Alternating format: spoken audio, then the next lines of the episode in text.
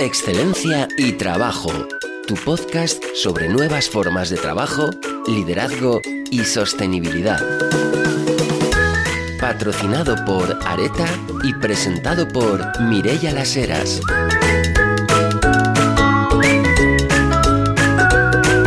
Muy buenas, bienvenidos a un nuevo episodio de Excelencia y Trabajo, cómo ser mejor profesional y mejor persona. Hoy tenemos eh, la apasionante eh, tarea de hablar de algo que nos interesa a todos, que es cómo ser feliz en tu trabajo, incluso aunque no te guste, y tenemos para ello a una experta en la materia, ella es eh, Laura Rojas Marcos. Entiendo que para muchos no necesita una presentación, pero por si acaso siempre da bien el repasar porque habrá siempre algún matiz que quizás no conocíamos de ella. Laura es doctora en psicología clínica y de la salud, es psicoterapeuta, investigadora, conferenciante, docente y escritora. Yo creo que con esto ya está dicho casi todo, pero voy a desglosarlo un poco más.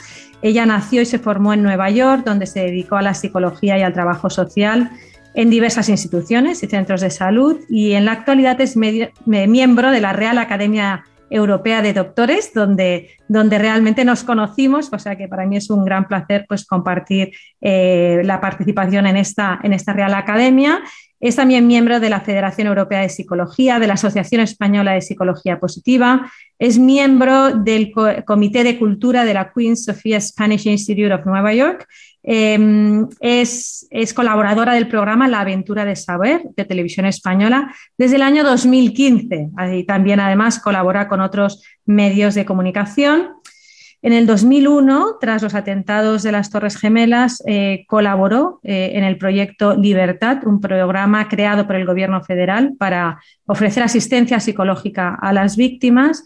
Y mm, en el 2002 se trasladó a vivir a Madrid y trabajó hasta el 2007 en la Fundación La Caixa como coordinadora del programa La vida es cambio, el cambio es vida y en la actualidad colabora con numerosas instituciones, así que no va a ser posible mencionarlas a todas. Eh, además, bueno, pues ella en el 2015, 2017 y 2018 ha sido seleccionada como una de las top 100, mujeres líderes e influyentes en España y es autora de numerosos artículos eh, y publicaciones y entre ellos, pues eh, cinco libros que ella es la autora, Hablar y Aprender, El sentimiento de culpa, Somos Cambio y La familia de relaciones tóxicas a relaciones sanas.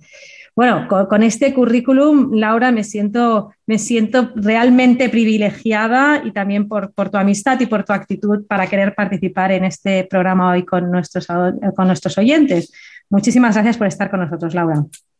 Bueno, muchísimas gracias a ti, a todos vosotros, además, el tener esta oportunidad de poder compartir, hablar y, sobre todo explorar juntos, ¿no? Eh, despertar ese espíritu aventurero que tenemos todo para seguir creciendo, pues siempre es para mí un placer, ¿no? Ya que honestamente yo lo que me considero es la eterna estudiante y me guío por esa curiosidad por aprender, investigar y también disfrutando en el proceso, que es tan importante, ¿no? Como parte de ese tema que nos eh, que vamos a tratar hoy, que es esa felicidad, ya sea eh, en el trabajo, cómo gestionarla, cómo buscarla, encontrarla y, y, bueno, ya que la vida está llena de cambios, porque la vida es cambio y el cambio es vida.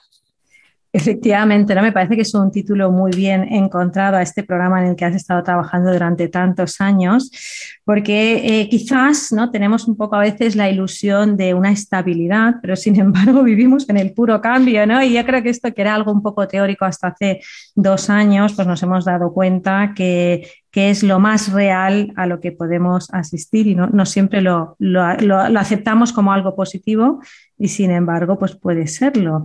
Eh, Laura, yo para, para, empezar ya así de cuajo, ¿no? me gustaría que nos compartas un poquito tu, tu, percepción sobre si se puede ser feliz en el trabajo o el trabajo. Mira, yo ayer estuve con una, con una, dando una sesión ¿no? y era un grupo pues digamos, de, directivos de países del este, ¿no? Y ellos me seguían hablando constantemente, bueno, pero lo importante en el trabajo es el dinero que ganes, ¿no? Y yo hablaba de otros temas y me volvían Y creo que esa mentalidad, eh, pues quizás todavía a veces está un poquito arraigada, ¿no? De que trabajamos para, ganar dinero, para mantenernos, lo cual es totalmente cierto, ¿no? O sea, que tenemos que ganar dinero y que mantenernos.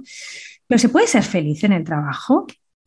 Pues claro que sí. Yo creo que además esa, esa felicidad, primero quizás la tenemos que definir porque es un concepto tan amplio y tan personal y subjetivo. Probablemente para cada uno significa algo diferente. Para algunos, como tú decías, puede ser ganar dinero, para otras personas puede ser viajar.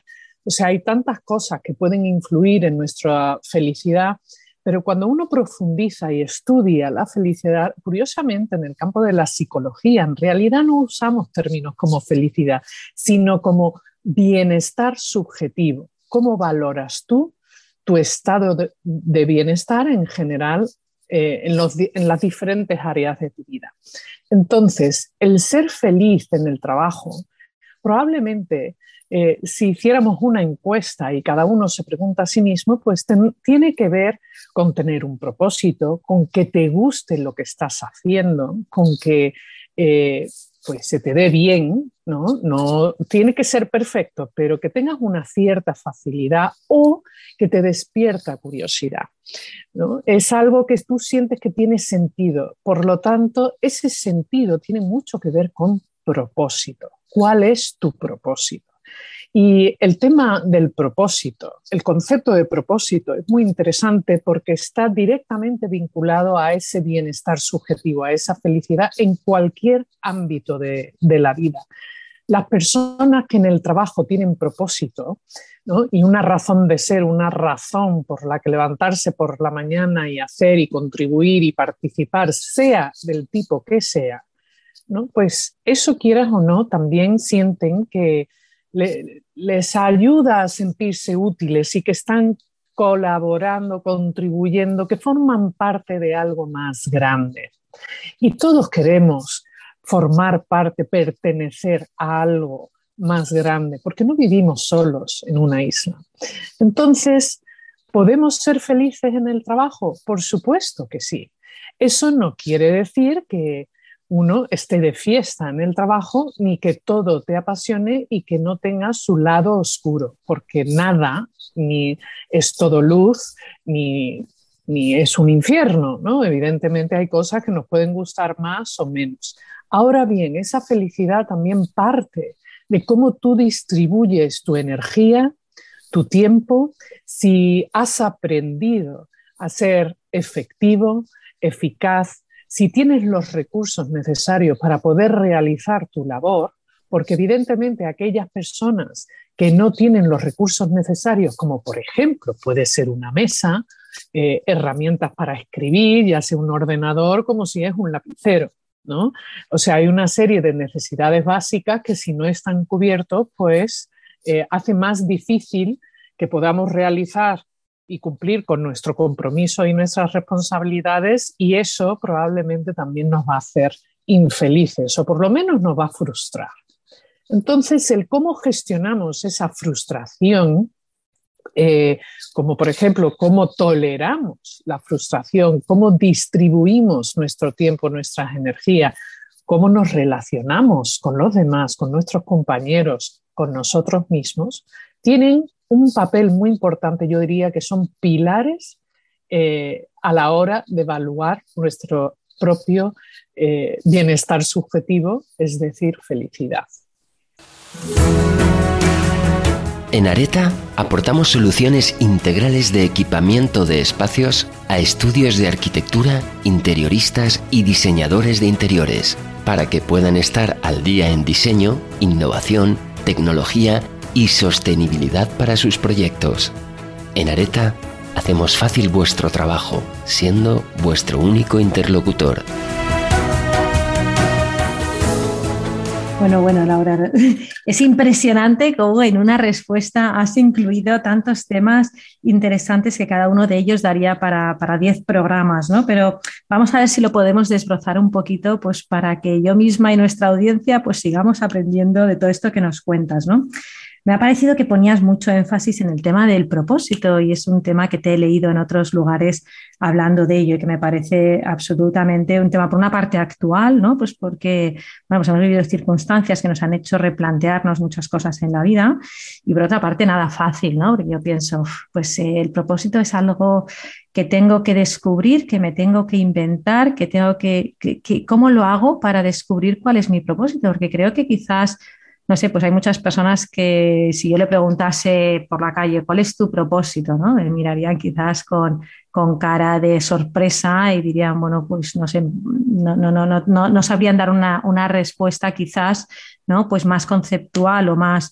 Eh, y, ya de paso quiero pedirte, ¿no? Un poco de descaro, pero si tú nos puedes compartir cuál es tu propósito, porque quizás nos puede dar alguna idea, ¿no? Pues de qué significa eso del propósito también. Muy bien, por supuesto que sí, porque estamos allí para compartir. Entonces, quizás si empezamos por preguntarnos cada uno cuál es nuestro propósito, probablemente podemos encontrar un abanico de diferentes propósitos, los propósitos a corto plazo, a medio plazo y a largo plazo. Por ejemplo, propósito a corto plazo es a lo mejor eh, realizar las tareas y las obligaciones, las responsabilidades, cumplir con las prioridades del día y terminar el día ¿no? pues sin muchos o, caídas o, errores o, batacazos, ¿no? o sea, que las cosas salgan bien.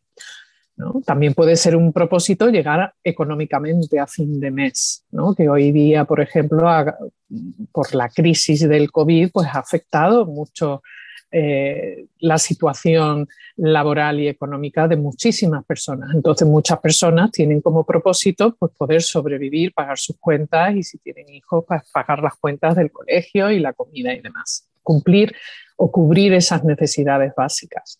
Después están el propósito que tiene que ver con tu primera pregunta, que es la felicidad. Eh, ¿Cuál es mi propósito para ser feliz? Para mí personalmente, como propósito general y más amplio. Eh, y quizás podría considerarse más ambiguo.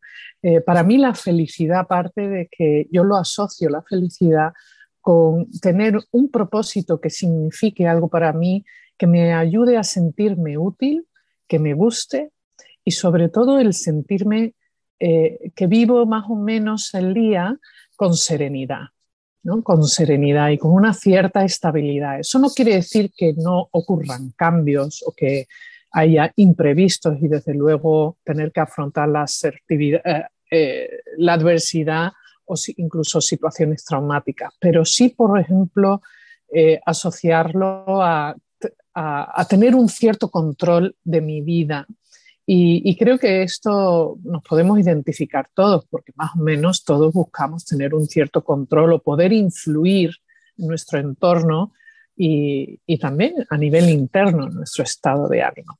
Entonces, el propósito le da sentido a nuestra vida eh, y también, si especificamos, estamos hablando del por qué y el para qué. ¿no? ¿Por qué hago lo que hago y para qué? ¿Cuál es el fin?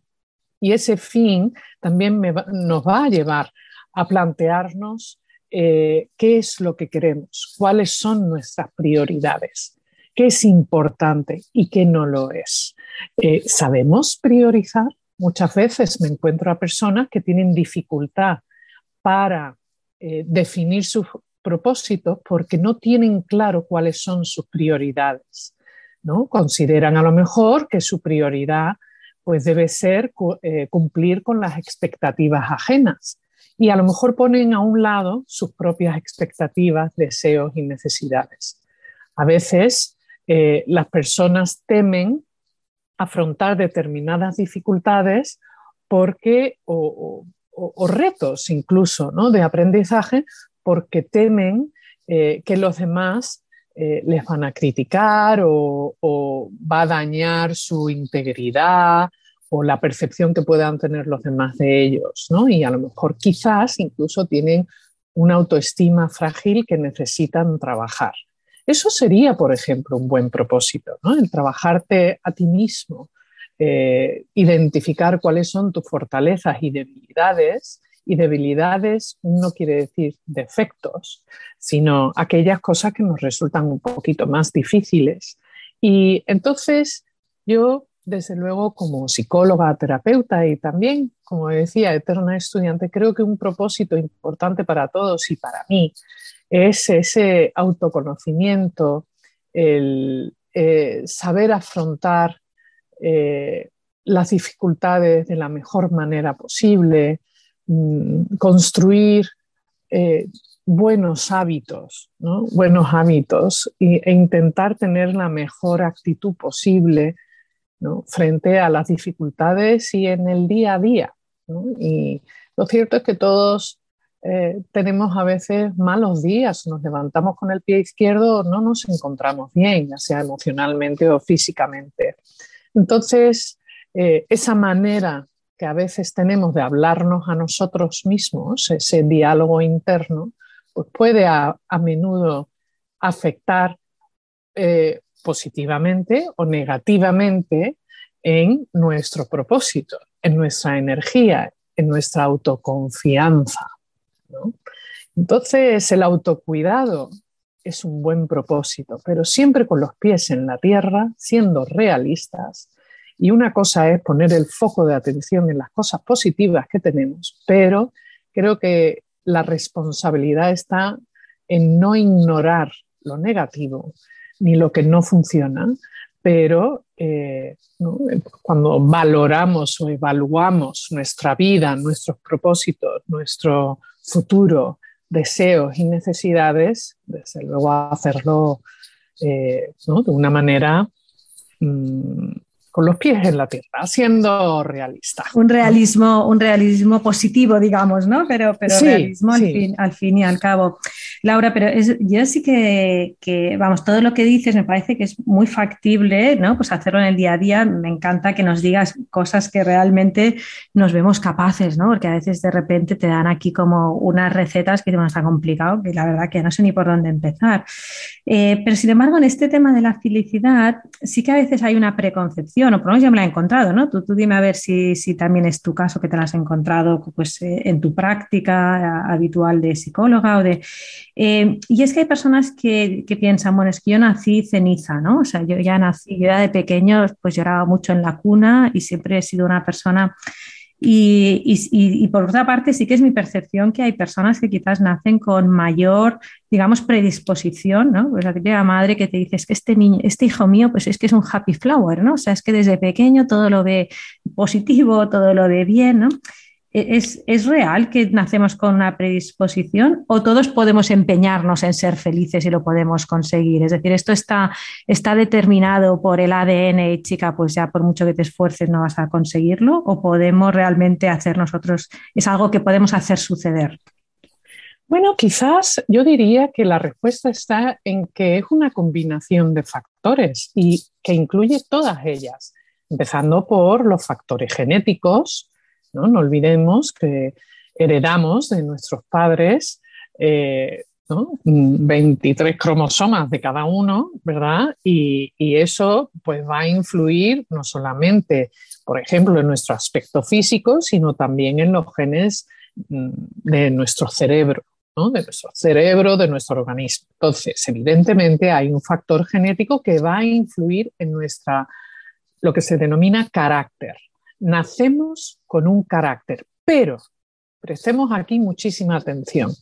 La personalidad se va formando a lo largo de los años a partir de las experiencias y de la relación que construimos con nuestro entorno, sobre todo de los aprendizajes. De los aprendizajes. Por lo tanto, eh, a la hora de responder a esta pregunta es importante no caer en el blanco, en el negro o pensar que, bueno, pues uno nace con un determinado carácter eh, y si es un carácter, vamos a decir, malhumorado o temeroso, como que vas a vivir así el resto de tu vida y por Dios, se parece que estás condenado. Entonces, lo cierto es que por lo menos desde mi experiencia y, en las investigaciones se ha podido demostrar numerosas veces, numerosas veces, que todo es posible eh, que se puede crecer, se puede aprender, que si tenemos la oportunidad de aprender, incorporar, comprender eh, cómo hacer las cosas de una determinada manera que mejora o beneficia nuestra salud mental, nuestra salud física, incluso el mejorar cómo relacionarnos con los demás, a pesar de tener una predisposición o una tendencia a ser, vamos a decir, tímido, ¿no? Pero claro, el ser humano eh, sabe aprender. Lo que pasa es que a veces se nos olvida dejarnos aprender, el aprender a aprender. Entonces, hay un libro que a mí me gusta mucho, que recomiendo y a los que nos están escuchando les animo a que les eche un vistazo, si quieren antes de leérselo, que, se, se titula Mindset, la actitud del éxito. Y su autora se llama Carol Dweck, D de Dinamarca, W, E, C, K.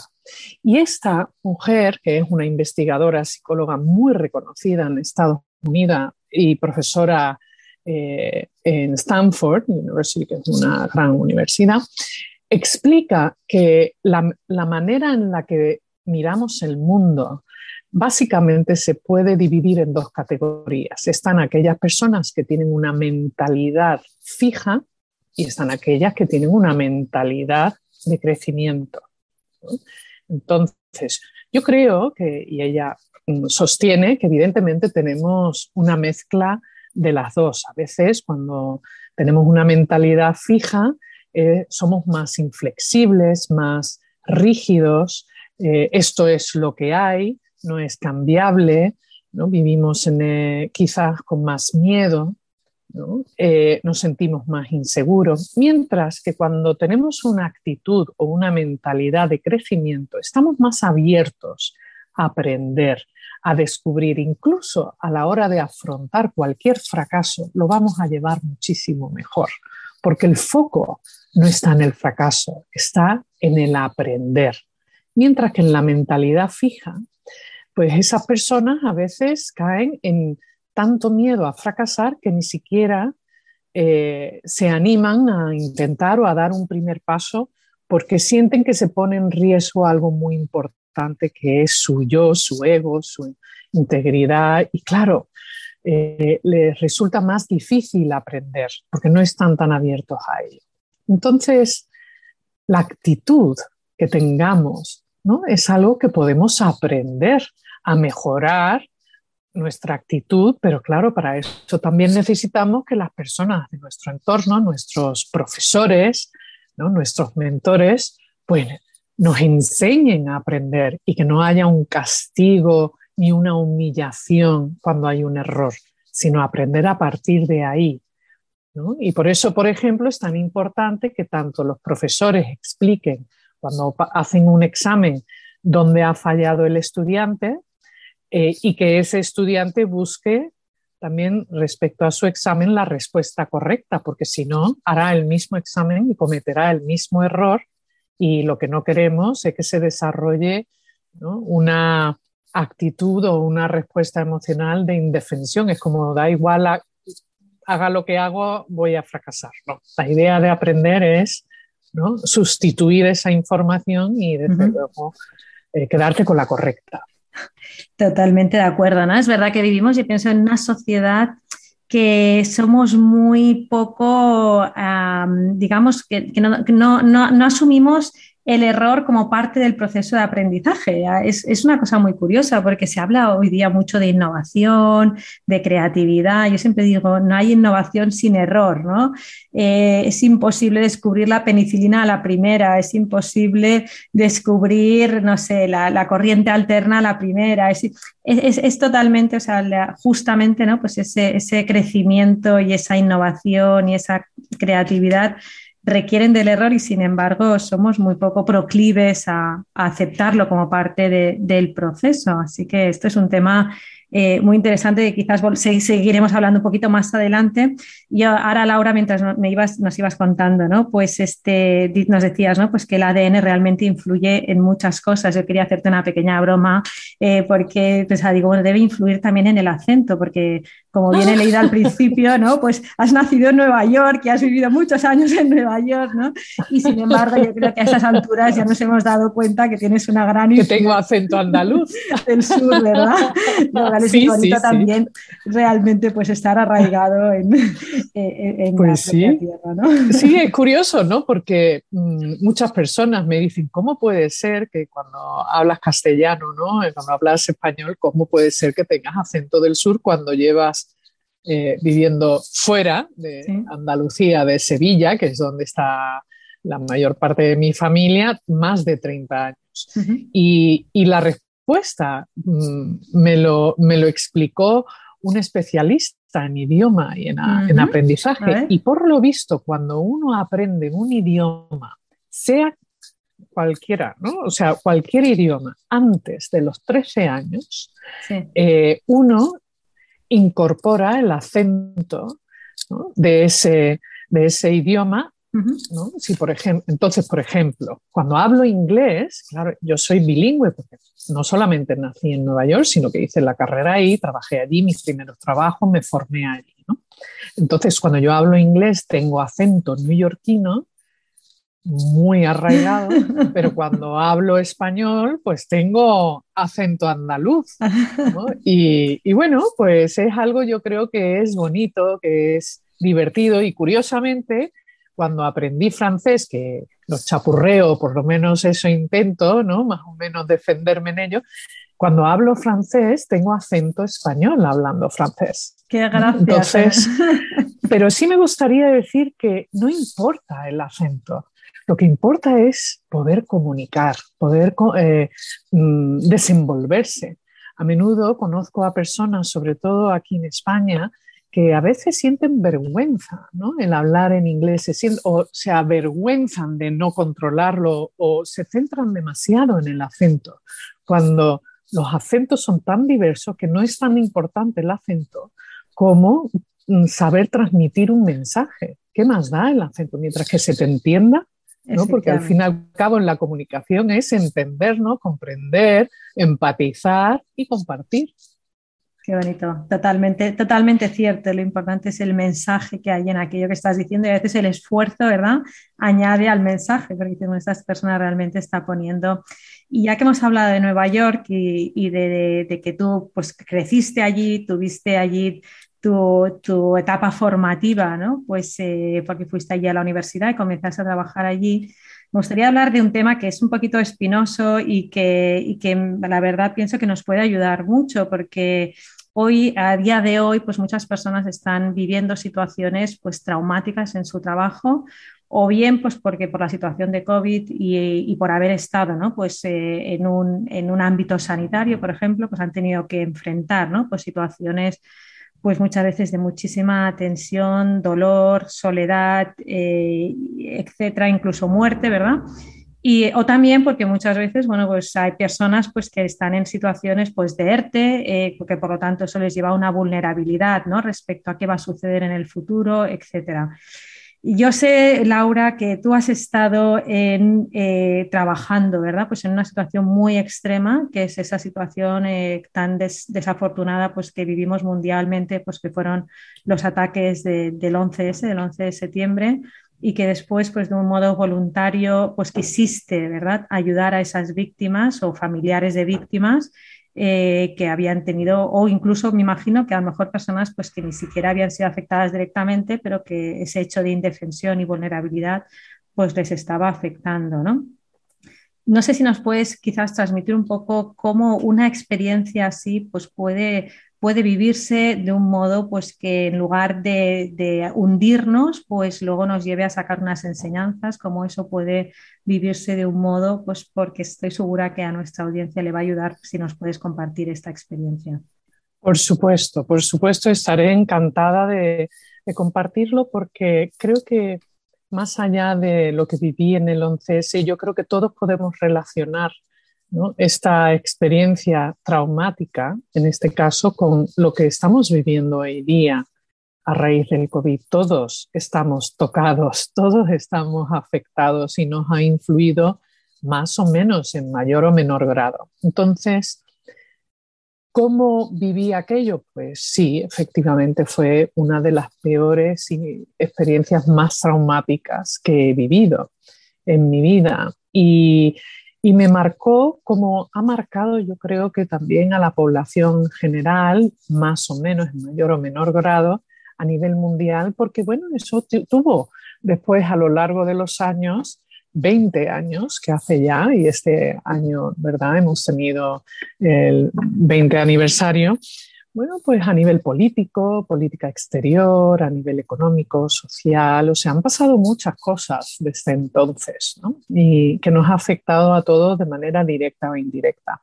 Ahora, a nivel emocional, me gustaría decir que en ese momento yo sí me hundí como mis familiares, mis amigos, eh, el hundimiento es emocional, es inevitable, porque estamos hablando de dolor, de pérdida, miedo, sufrimiento, incertidumbre y eh, tener que gestionar todo eso a la vez, eh, pues evidentemente como cualquier experiencia traumática, pues te lleva a paralizarte y, a no saber hacia dónde ir.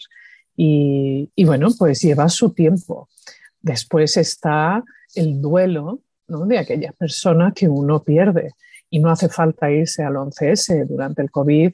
O sea, he visto tantas pérdidas, tanto sufrimiento a mi alrededor y mío propio también, em, que, cada uno, pues al fin y al cabo, tenemos que lidiar, gestionar nuestros propios duelos y, y nuestro dolor a nuestro ritmo.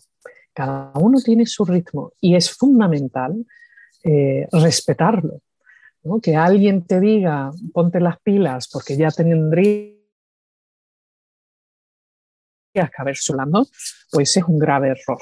Un grave error. Cada uno tenemos nuestro ritmo.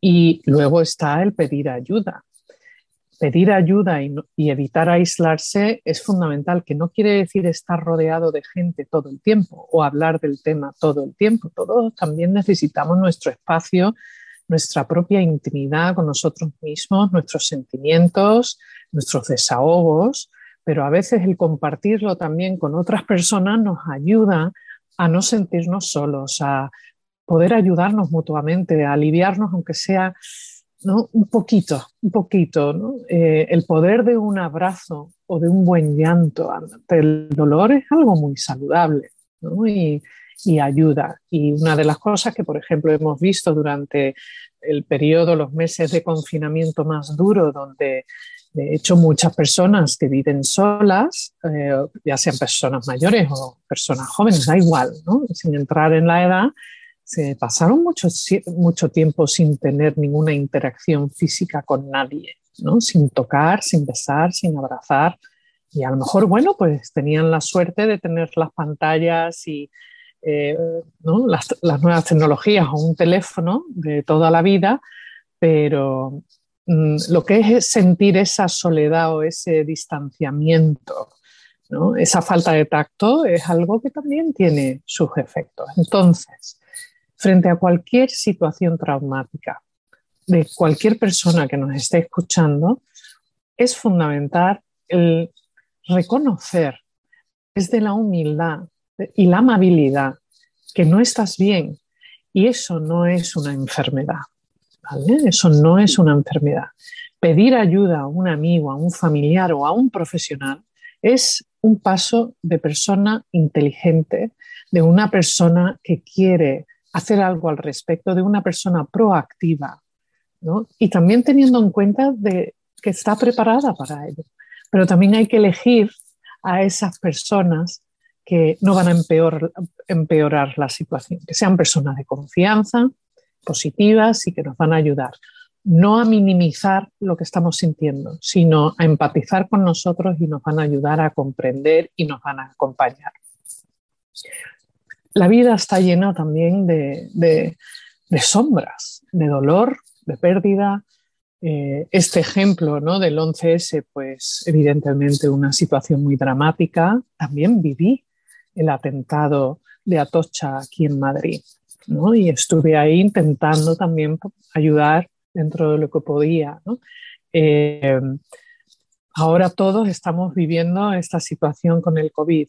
Mm, las pérdidas forman parte de la vida y forman también parte de esos cambios, pero también se puede afrontar con delicadeza, con amabilidad, mm, siguiendo una serie de pautas. Hay recursos que, no, se queda uno solo ni tiene por qué quedarse hundido en el lodo y en el sufrimiento.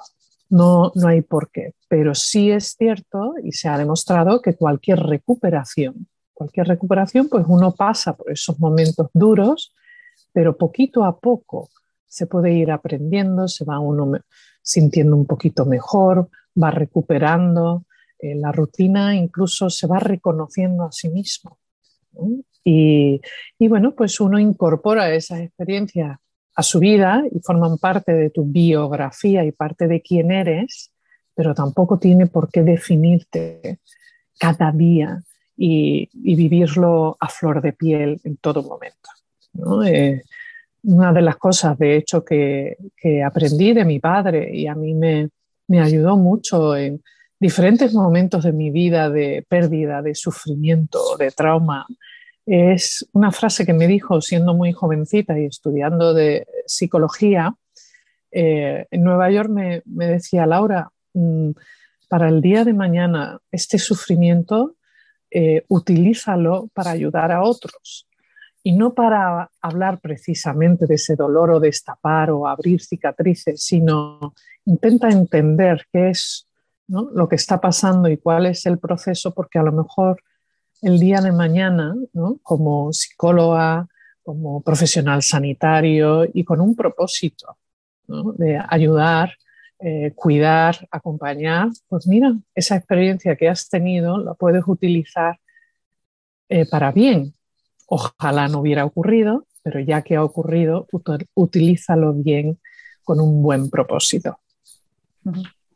Laura, qué bonito porque realmente, ¿no? Pues esto que, esta última frase casi que nos acabas de decir, ¿no? Pues que en este caso, pues eh, te la dijo tu padre, pero a la vez, pues seguro que tú la has ido a, lo largo del tiempo, ¿no? Pues enriqueciendo con muchísimo significado. Este utilízalo para ayudar a otros, pienso que quizás es algo que ahora en la pandemia nos puede, nos puede servir a todos, ¿no? Con esta situación que hemos vivido, con este, con este tiempo tan, digamos, ¿no? pues eh, extremo que hemos, que hemos tenido que pasar, ¿no?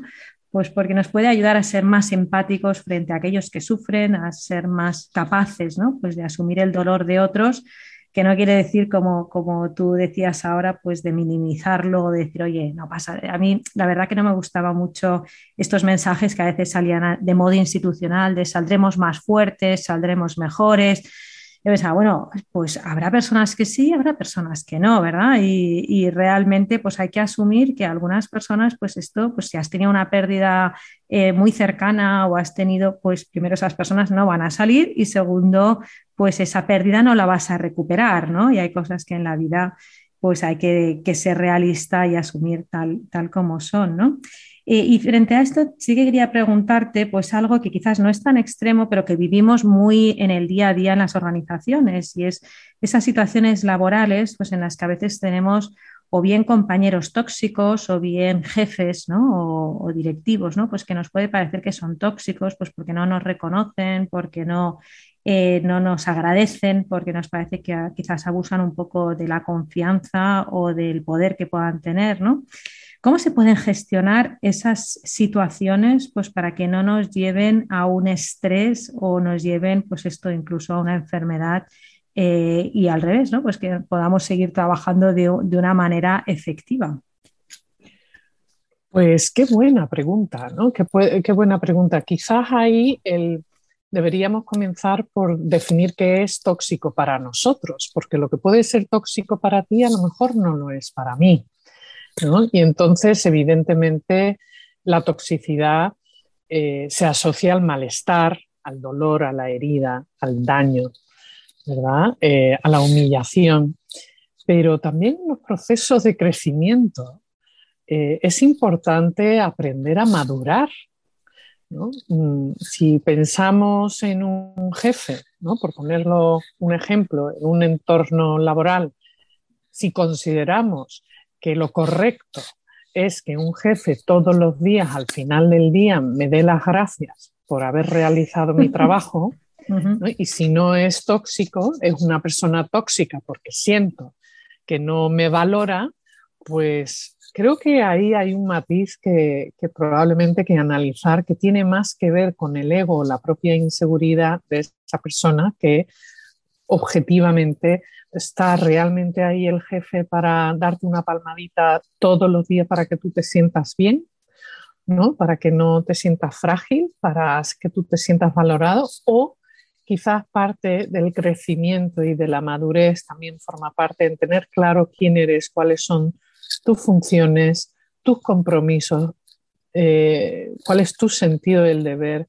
si te organizas o no correctamente o mejor, eh, de manera eficiente en, tus tareas o no. Entonces, lo tóxico a menudo se relaciona con algo que no nos gusta o que no nos hace sentir bien, pero objetivamente lo tóxico está más asociado objetivamente con la agresividad, con la violencia, con la humillación, con el acoso, con el abuso, eh, y no sé si lo he dicho, pero negligencia, negligencia. Y, claro, mm, es cierto que hay muchas personas que son tóxicas, y también es cierto que todos podemos ser tóxicos en algún momento dado, ya sea porque nos hemos levantado de mal humor y pegamos un grito antes de tiempo, o porque podemos ser desagradables o estamos teniendo un mal día y pagamos eh, los platos rotos con, ya sea con los hijos, con los compañeros o con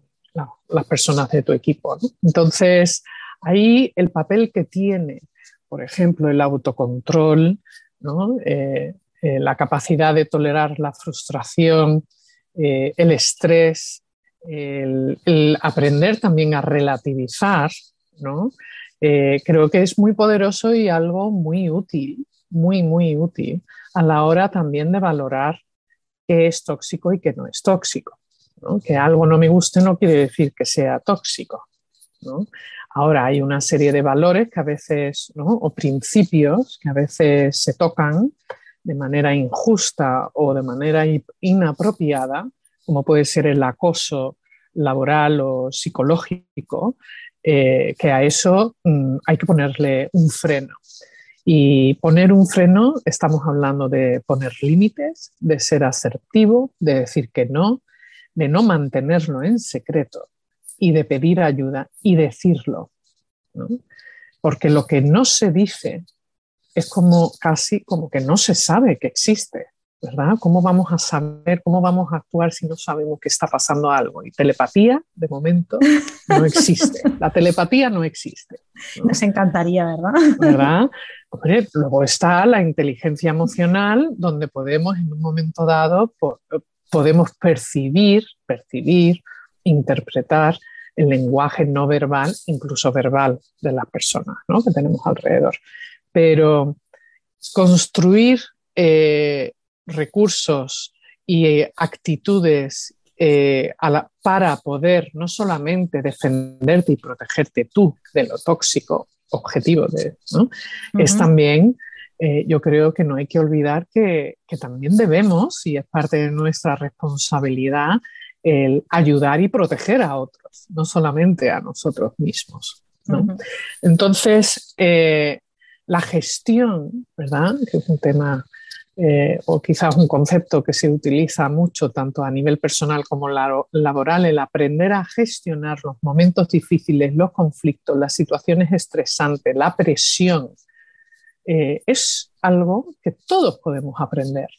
Podemos aprender mejor o peor, pero podemos aprender para crecer, para también mm, sentirnos más seguros, eh, para no caer ni en la victimización ni en convertirnos en víctimas, pero tampoco caer en el, eh, la excusitis, como dice Alex Rovira, ¿no? el escritor, o, el ser una persona quejica.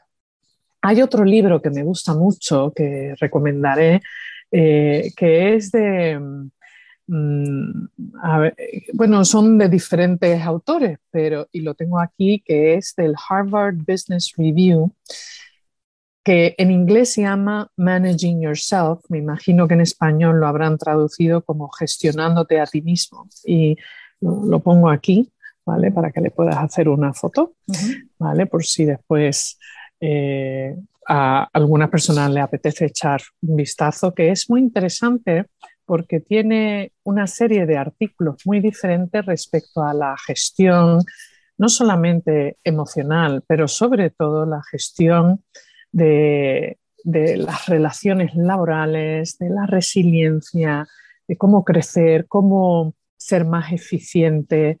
Y, creo que puede ser una lectura útil, práctica y ofrecer unas herramientas breves, pero interesantes que, pueden ayudar también a ese proceso y mentalidad de crecimiento.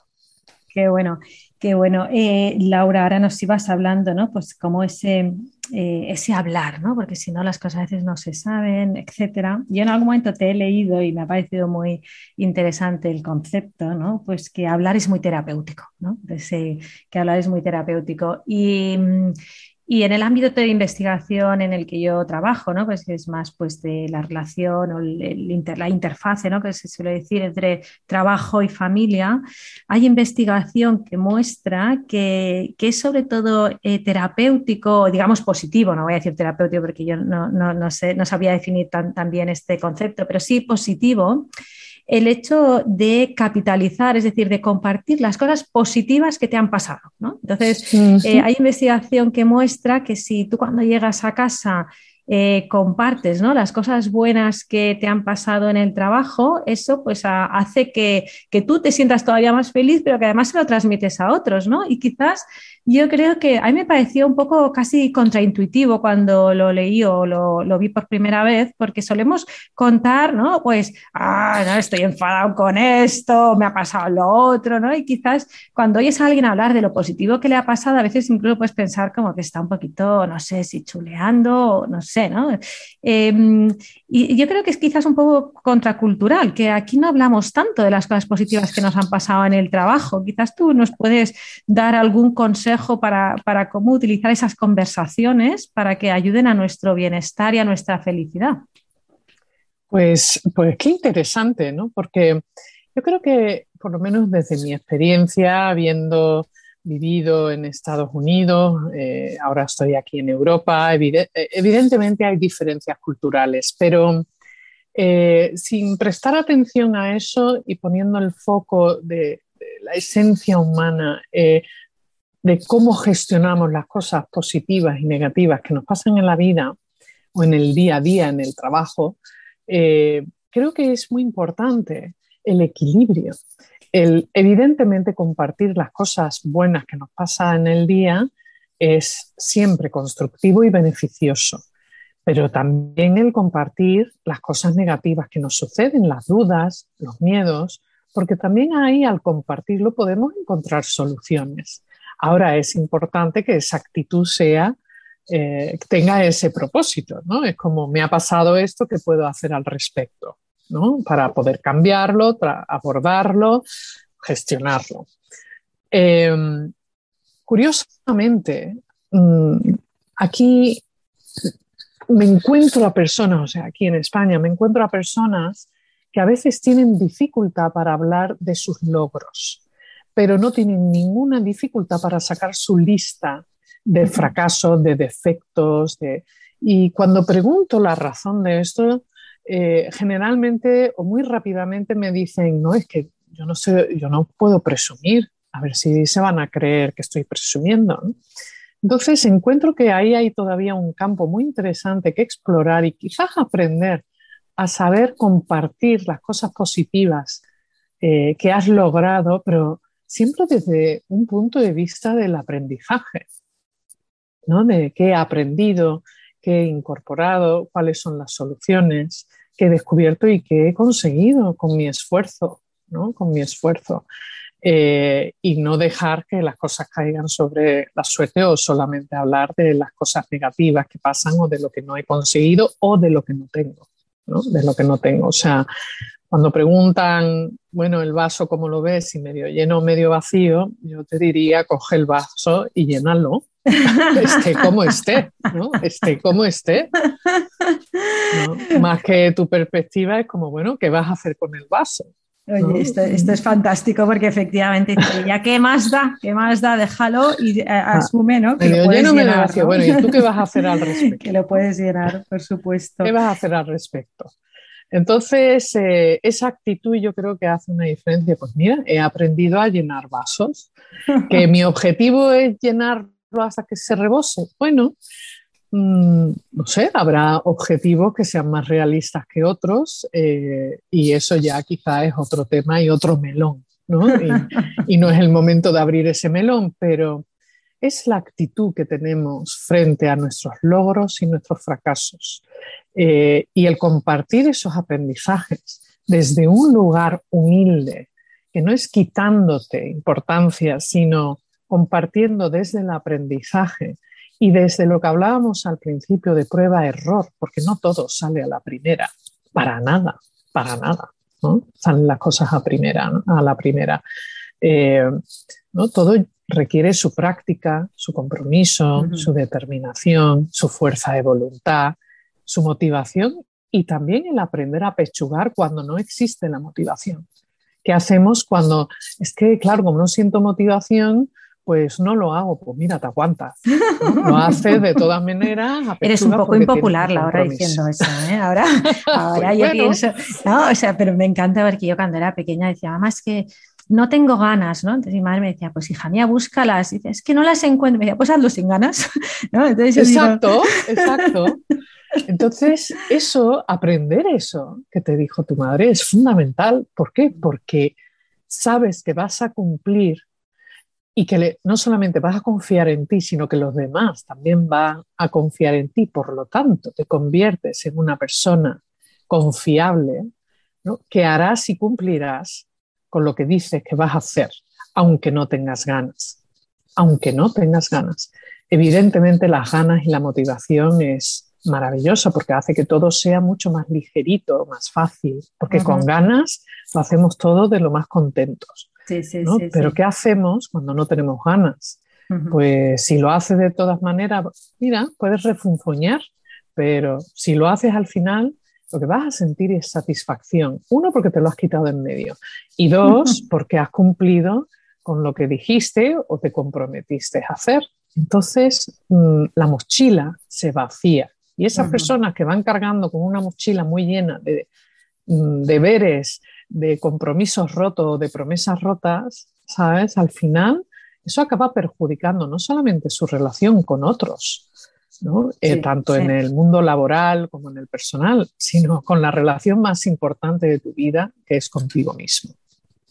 Laura, es que ya estamos un poco abusando de tu tiempo, pero, pero me gustaría hablar de un tema que, que creo que puede ayudar mucho en esta dirección de lo que nos estás hablando, porque yo te he ido o te he leído, mejor dicho, ¿no? Pues hablar de un menú muy, muy saludable eh, pues para gestionar o para facilitar esa felicidad en el trabajo. Y tú llamas el, menú de las Ds, ¿no? Pues hablas de desconectar, descansar y disfrutar. Eh, yo no sé si en este descansar añadía el, dormir o creo que probablemente pues, incluye el dormir, ¿no?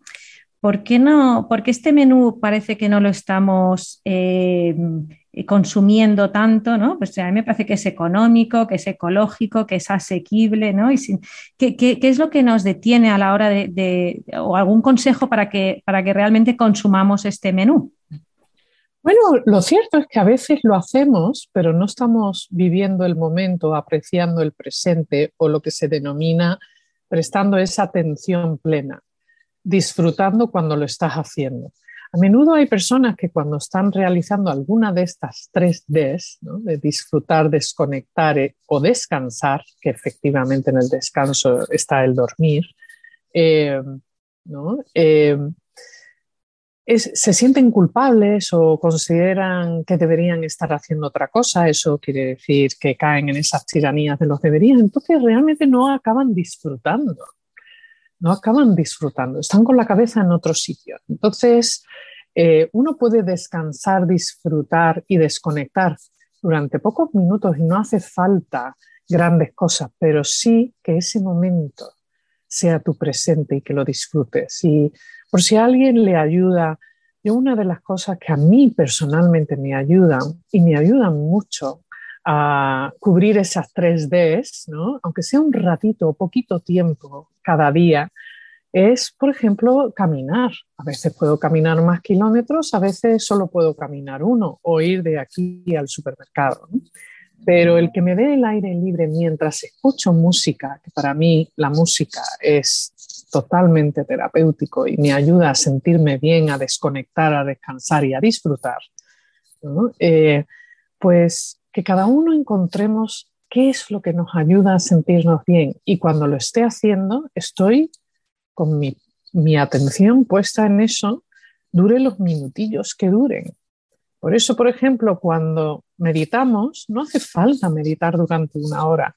Con un minuto es suficiente, pero ese minuto es una joya. Utilízalo bien, utilízalo bien. Qué bien que digas esto, porque creo que nos sentimos más capaces de, hacer este, o bien este minuto de caminar, ¿no? Pues aunque sea pues a ir al supermercado, que no a veces hacer grandes eh, cosas que, pues que quizás no son tan sencillas, ¿no? Pero ese poner la cabeza, ese estar en lo que en ese momento estás haciendo, ¿no? no pensando en lo siguiente o en lo que has dejado de, eh, pues en un momento de hacer porque no has tenido tiempo o lo que sea. ¿no? Laura, para acabar, habitualmente estos capítulos les pido a, las personas con las que estoy hablando en esta conversación si me pueden dar un, to-do list, ¿no? una lista de, tareas pues para, seguir avanzando ¿no? y para priorizar, porque antes nos has hablado de priorizar, ¿no? pues en ese cómo ser feliz en tu trabajo. Yo te pediría si nos puedes ayudar, ¿no? Pues quizás con, un pequeño to-do list que quizás incluye el no to-do list, ¿no? El que lo que quizás deberíamos dejar de hacer porque estamos demasiado acostumbrados y no, y no nos añade en nuestra felicidad o en nuestro bienestar a la hora de trabajar. Pues eh, evidentemente se me ocurren muchas cosas, pero lo voy a resumir en los siguientes puntos, muy breves. En primer lugar, cuídate. Cuídate, el autocuidado.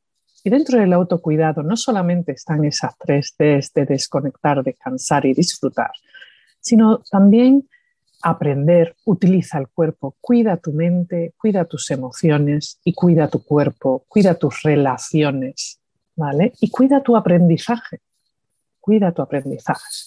En segundo lugar, diría, eh, haz cosas diferentes, Mm, las rutinas están muy bien, pero sal de tu zona de confort de vez en cuando y aprende algo nuevo. ¿no? Descubre cosas y si no te gustan las dejas, ¿no? pero el explorar, el dejarte llevar un poquito por ese espíritu aventurero, hace que la vida también sea más divertida, más bonita y más interesante. Y en último lugar, el tercer punto es muy sencillo, pero es un reto.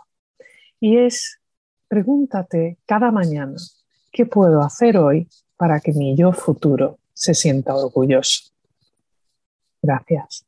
Bueno, Laura, con este broche de oro que acabas de poner, eh, añadido a, todo lo demás que nos has dicho, tengo que eh, simplemente recomendar a la audiencia que escuche este podcast varias veces, porque creo que con una, pues uno cogerá unos matices, pues quizás nos fijaremos más en esa mentalidad de crecimiento versus eh, esa mentalidad fija, en otro nos fijaremos más y seremos más capaces de entender y de asumir todo lo que nos has hablado, pues de esa gestión de la, de la frustración y de cómo nos relacionamos con los demás y con nosotros. Eh, quizás en otros momentos pues lo volvemos a escuchar y nos daremos cuenta de que nos hablas de hacer algo útil, algo sereno y algo que nos guste, algo que pueda tener una influencia sobre los demás, eh, algo que tenga un porqué y un para qué en otros momentos nos podemos fijar más en ese aprender a aprender, es decir, que nos has dado tantísimas buenas eh, pistas, ¿no? Pues de cómo seguir mejorando como profesionales y como personas que aquí tenemos una joya destilada y no, podemos, no puedo más que en nombre propio y en nombre de la audiencia, pues darte las gracias por, por haber querido compartir con esta maravillosa generosidad pues todo este aprendizaje que tú has destilado tanto personal como profesionalmente a lo largo de los años. Muchísimas gracias, Laura. Muchísimas gracias, un fuerte abrazo a todos.